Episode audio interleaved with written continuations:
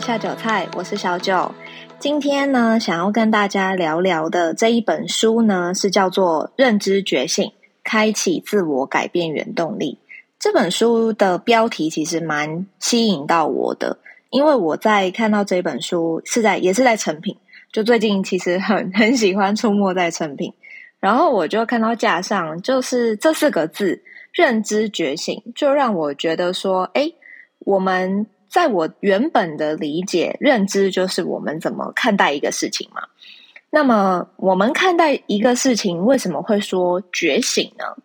然后呢，作者有一个副标题，就是这本书的副标题呢，是叫做“开启自我改变原动力”。所以，它的关键字就是自我改变。那我就在想，这个认知跟我的改变，就。这个中间究竟有什么样的关联？这个是我最初想要看这本书的动力。那当下呢，就在成品翻翻翻，我就觉得这本书其实写的很好。很好的原因其实是在于它的文字，因为它的文字其实非常的接地气。然后呢，我觉得很喜欢周玲老师他用字遣词的风格。待会可以就是我会念个几段，蛮打动我的，就是。这个段落给大家分享。首先，我们先来看到认知好了。一般我们理解的认知，其实它的意思就是说，我们透过我们自己的思想啊，我们的经验，还有我们的感官，从这中间我们获得的知识，还有我们去理解它、消化它这一连串的心理行为或者是过程。所以，其实，在心理学里头也有一个认知心理学这样子的一个概念，就是它主要是在探讨我们人我们怎么透过感官来接受外界的资讯。所以，这个就很有趣哦，就是有很多的脑科、还有神经学专家、还有心理学家会一起来做一些实际的这个人类行为的实验，去观察说我们怎么去建立一个思维，我们怎么去思考一件事情。比如说，我们先就。这个记忆来看好了，什么叫做短期记忆？其实短期记忆最简单的实验就是，我们听一串数字，然后让你重复出来，比如说三四五六七八，这个很简单嘛。然后我们再问你其他的问题，比如说你听到了什么颜色的车子的声音，或者是你最喜欢哪一首歌，你最喜欢的一句歌词，你最喜欢的一些歌手等等。我们问了一些问题之后。我们再回头过来问说：“哎，那我刚刚这个，请你背的这个数字，麻烦你复诵一遍。如果你已经忘记了，这个其实就是短期记忆的限制，因为它的消失是非常快的。那什么是长期记忆呢？比如说，像是我们的手机号码、我们家里面的电话、我们亲友的住家地址等等，这些其实是因为呃，在我们的生活环境当中，我们已经习惯它了。”我们已经习以为常，所以这个就会被逐渐的转化为长期记忆。因此呢，我们在遇到一个新的事物的时候，其实我们的大脑会去试图的会去分析它，会去理解它。那在分析跟理解的过程，其实就非常消耗我们自己本身的注意力，还有我们在认知这件事情上的负荷。如果说这个负荷是非常大的，其实是超出我们可以理解事物的范围的时候，我们其实就没有办法做到一个很好的理解，就是很好的消化。那么，除了这个短期记忆，还有这个长期记忆之外，还有另外一个跟认知有关，很这个也是呃也算是很典型的，叫做认知偏差。这个认知偏差就是说，我们的大脑在处理这个讯息的时候。我们会因为我们个人的过往经验、我们的信仰，还有一些偏见，我们会对这些讯息去做出选择性的处理和过滤。这个人都会有嘛？比如说，呃，看到这个，如果是他身上有刺青，他又开 B N W 这种黑头车，就会觉得他一定是黑道。这就是所谓的刻板印象，或者是黑道就一定要很爱喝酒，或者是就会有赌博的这种习惯。这其实就是我们跟这个我们自己所谓的这个认定跟认知，其实还有信仰，会用我们过往的这个经验来做判断。那么，这个跟我们人在认知上有什么差别呢？因为这个其实都是在于我们怎么去转化资讯的过程，我们怎么去处理事情，我们怎么去整合事情。因为所有的事情其实都是由碎片化的资讯而组成。那么这里头其实就是主要在分析我们的整个心智的结构、还有功能、还有运作等等的发展的历程。再来讲到觉醒。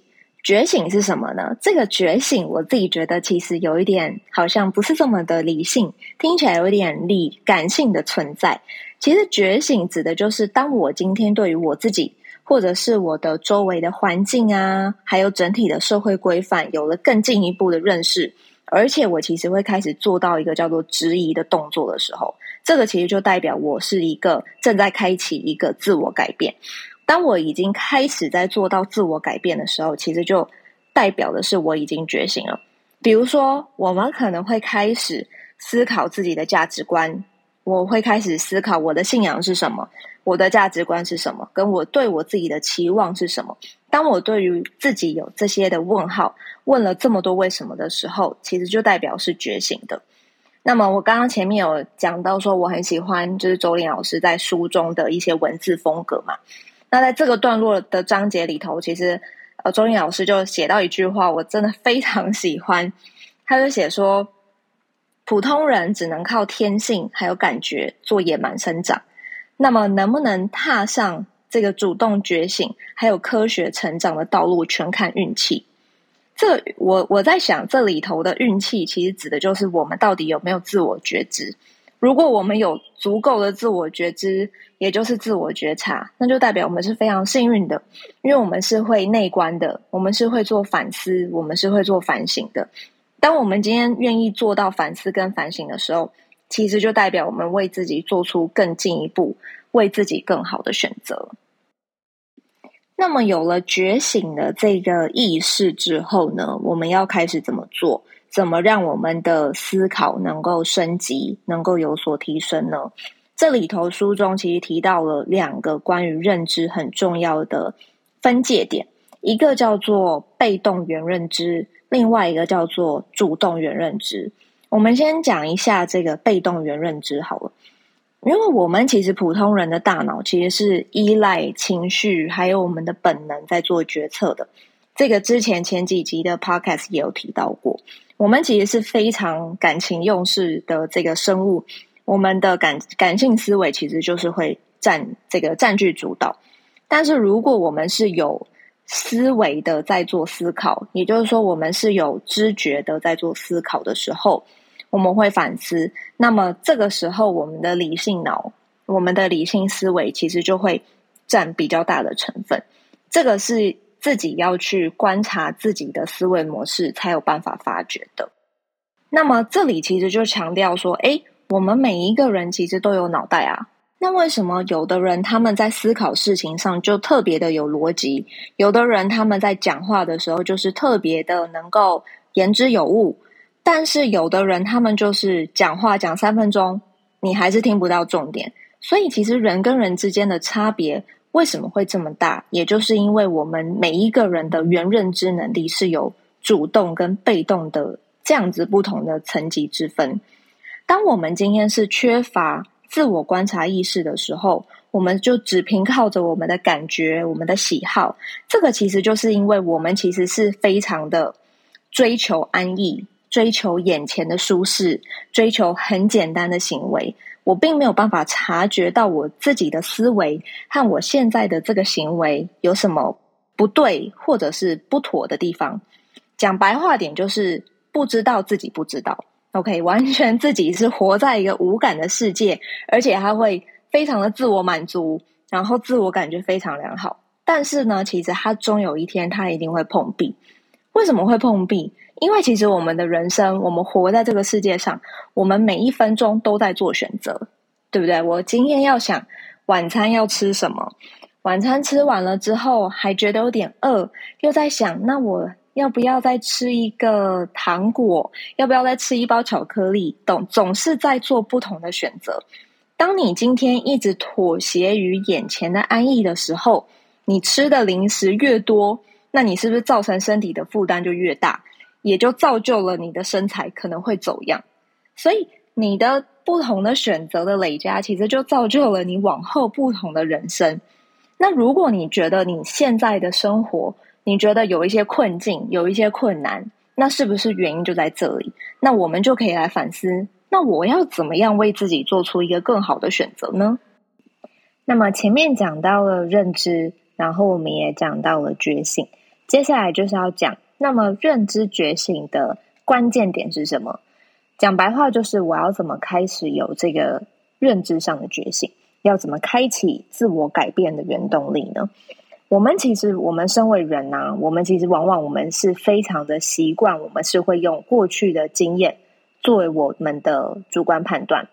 比如说，我们以为我们自己在某个领域很强，我们可以把这个原则、这个经验法则套用在任何的领域，我都会很成功。但是，其实这个世界并不是这样子运作的。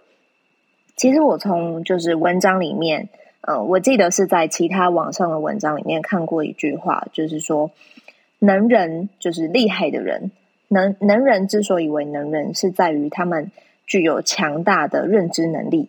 这个强大的认知能力给予他们做出好的选择的机会，而这个好的选择终究会改变了他们的命运。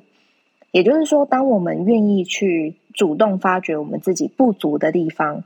并且我们也接纳这样子的自己之后，其实这个阶段就是我们启动了自我改变的开始。那么在这本书里面，作者其实提到，呃，有一个流程叫做启动自我改变的流程。那这个流程呢，分把我们的人分成三个区域，最中间最里头叫做舒适区。这个舒适区就是，哎，我们其实这个事情做的很习惯，我们也做的相当的成功。对我们来说，已经是有点类似，可能闭着眼睛我们都可以做了。这个叫做舒适区，有点太无聊。其实相对来说，没有什么挑战性了。那么在中间呢，往外一层叫做拉伸区。这个拉伸区呢，再往外就是困难区。所以大家可以很简单就可以理解，这个拉伸区是什么？这个拉伸区其实就是借在舒适区跟困难区中间的这个练习的核心。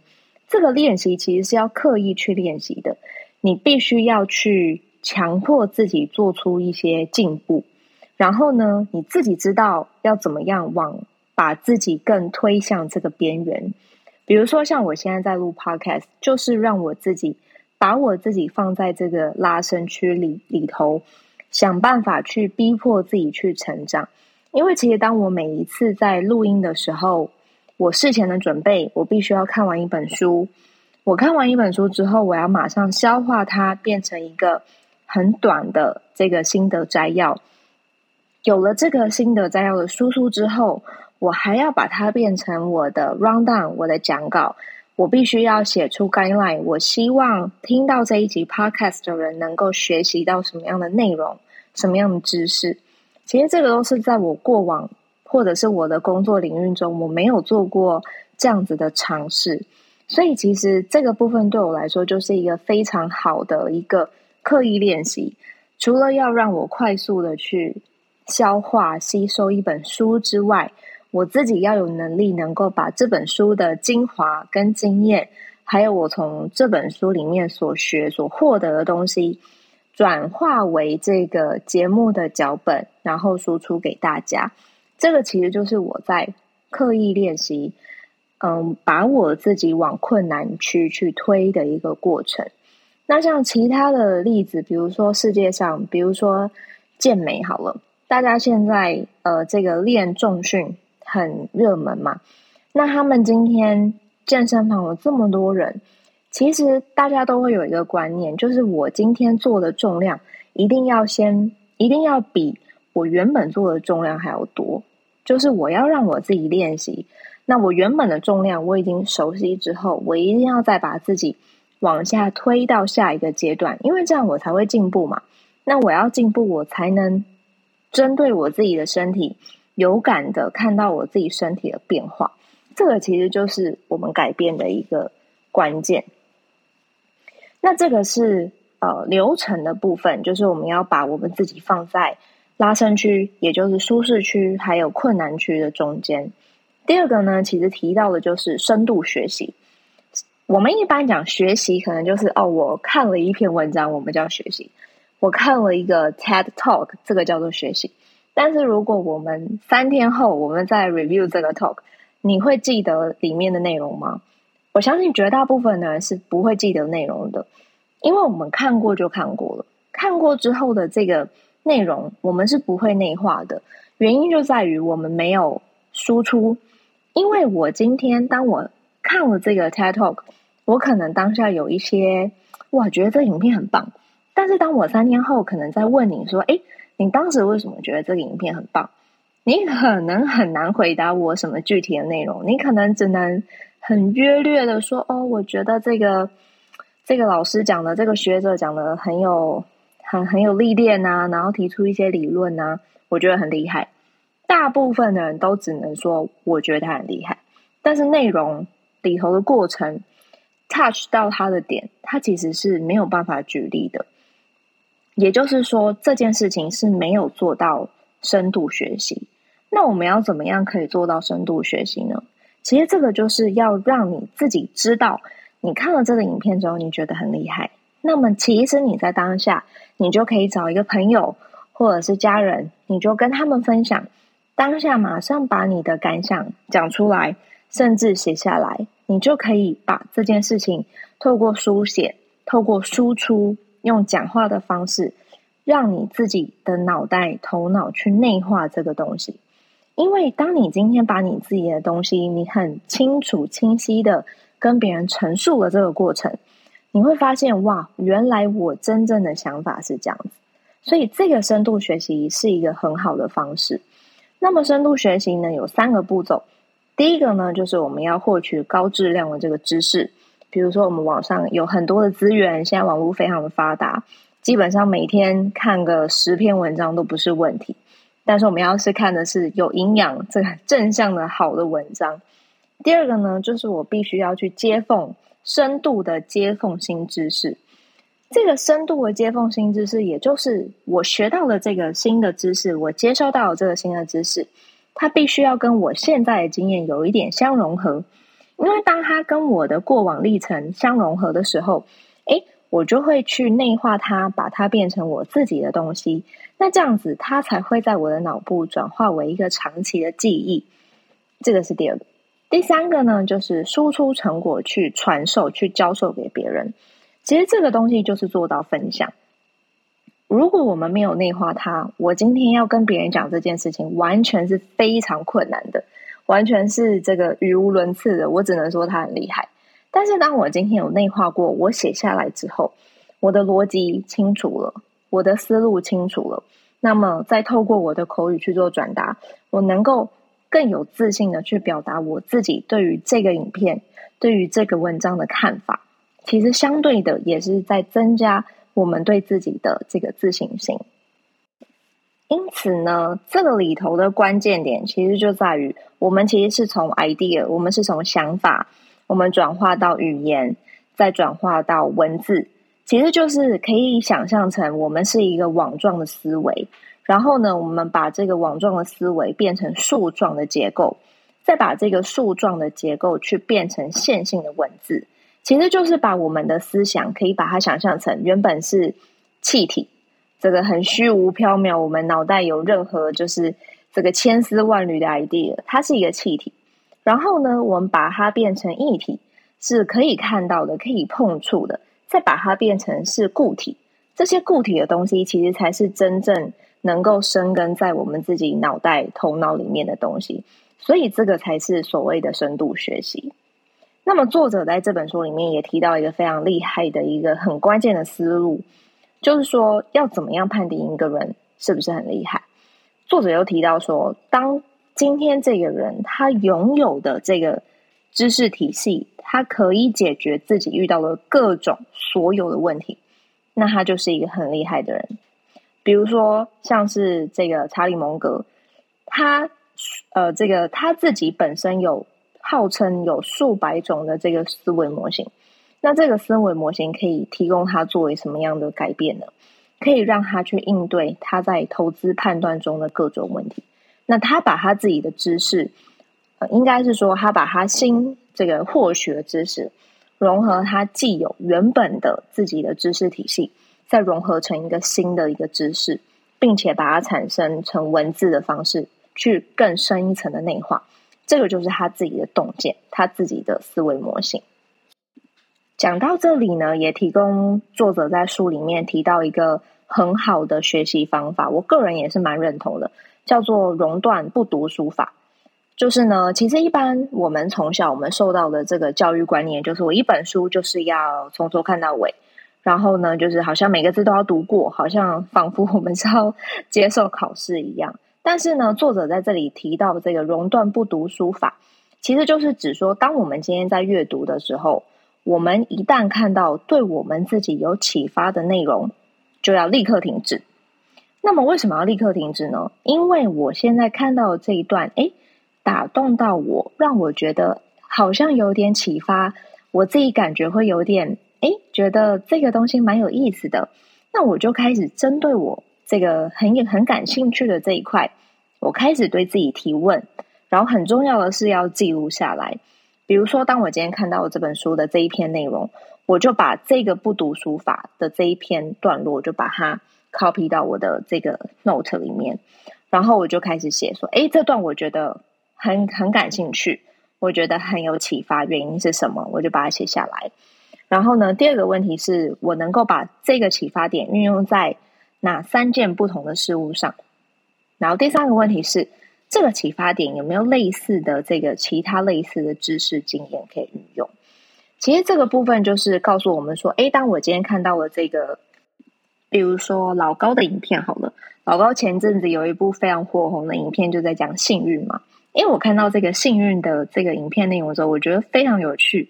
因为我其实以前啦，就从小我都不觉得我自己是幸运的人，但是到了这个出社会开始工作之后，我觉得我的这个想法不太对。我应该要先把自己想成我是幸运的人，那么我就真的能够成为幸运的人。那我要怎么我怎么做呢？就是我先以前我都会觉得好像我就是不如人家，我就是怎么样，老是把自己跟别人比较。但是出社会工作之后，反而我觉得我很感谢我有现在这份工作，或者是我很感谢我的家人无条件的 support 我，我反而会比较抱持的这个感恩的心态在看待事情。那么我也觉得，当我的观点、我的视角变得比较以感恩为出发，然后我会比较多的感谢别人，因为当我去呃愿意去感谢别人的时候，我的那个起心动念就不一样了。别人在做为我做事情的时候，他们不会觉得我把他们当做应该。那么，当我一点一滴改变我自己这样的心态之后，反而会造成别人更愿意帮我。所以，当我看到这个影片的时候，我就把我自己的启发、我自己的反馈，以及我过往人生的一些经验历程，我把它写下来。这个其实就变成是我再一次的内化，然后再一次的这个深度学习的部分。作者最后也在这本书提到，就算呢这个世界上啊，或者是自古以来道理再好，不管是《道德经》啊，或者是老高的这些影片啊，甚至这个查理蒙格啊、巴巴菲特啊这些大师等级的人，他们讲过再多再好，在这个绚丽的这些道理，如果我们没有去知觉它，如果我没有我们没有去刻意的练习。我们没有去刺激我们自己的神经元之间的这个关联性，其实这些美好的道理、美好的认知是不会发生在我们自己身上的。也就是我们自始至终，我们自己是不会变成一个幸运的人，因为我们从来没有为自己做出正确的选择，或者是正确的改变。所以，这这些其实都是要从一步一步。很微小的地方开始改变，它不会是一个一触可及。你马上今天改，说我要当一个幸运的人，我明天就会立刻中了头，完全不是这样的逻辑。完全是我们就是要实践在我们自己的生活里面。所以最后一个段落呢，这边要讲的就是，我们应该要时刻的提醒我们自己的生活，我们除了要注。这个专注在输入之外，我们更要专注在输出。比如说，我们会必须要这个要求自己做到每日的反思。我们必须要保持一个写作的习惯。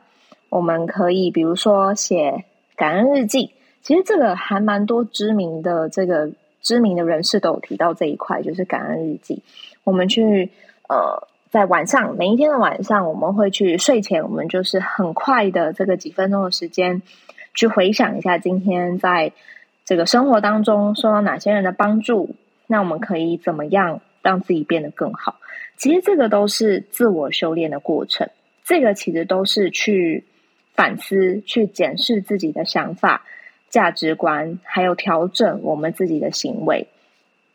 假如你总是觉得生活很焦虑，假如你总是觉得自己的人际关系很不顺利，其实你可以开始问自己：为什么我会有这样子的负面的感受？是我自己的想法让我感到不安全、不安定，还是其实我是在期待别人给我的反应，也就是来自于他人的期待？其实，透过认知的觉醒，我们其实可以改变我们自己的思维跟行为，进而呢，去为自己做出更好的选择。期待呢，我们大家都能够一步一步往自己生活中美好的样子前进。谢谢大家收听到这里，我们下集再见，拜拜。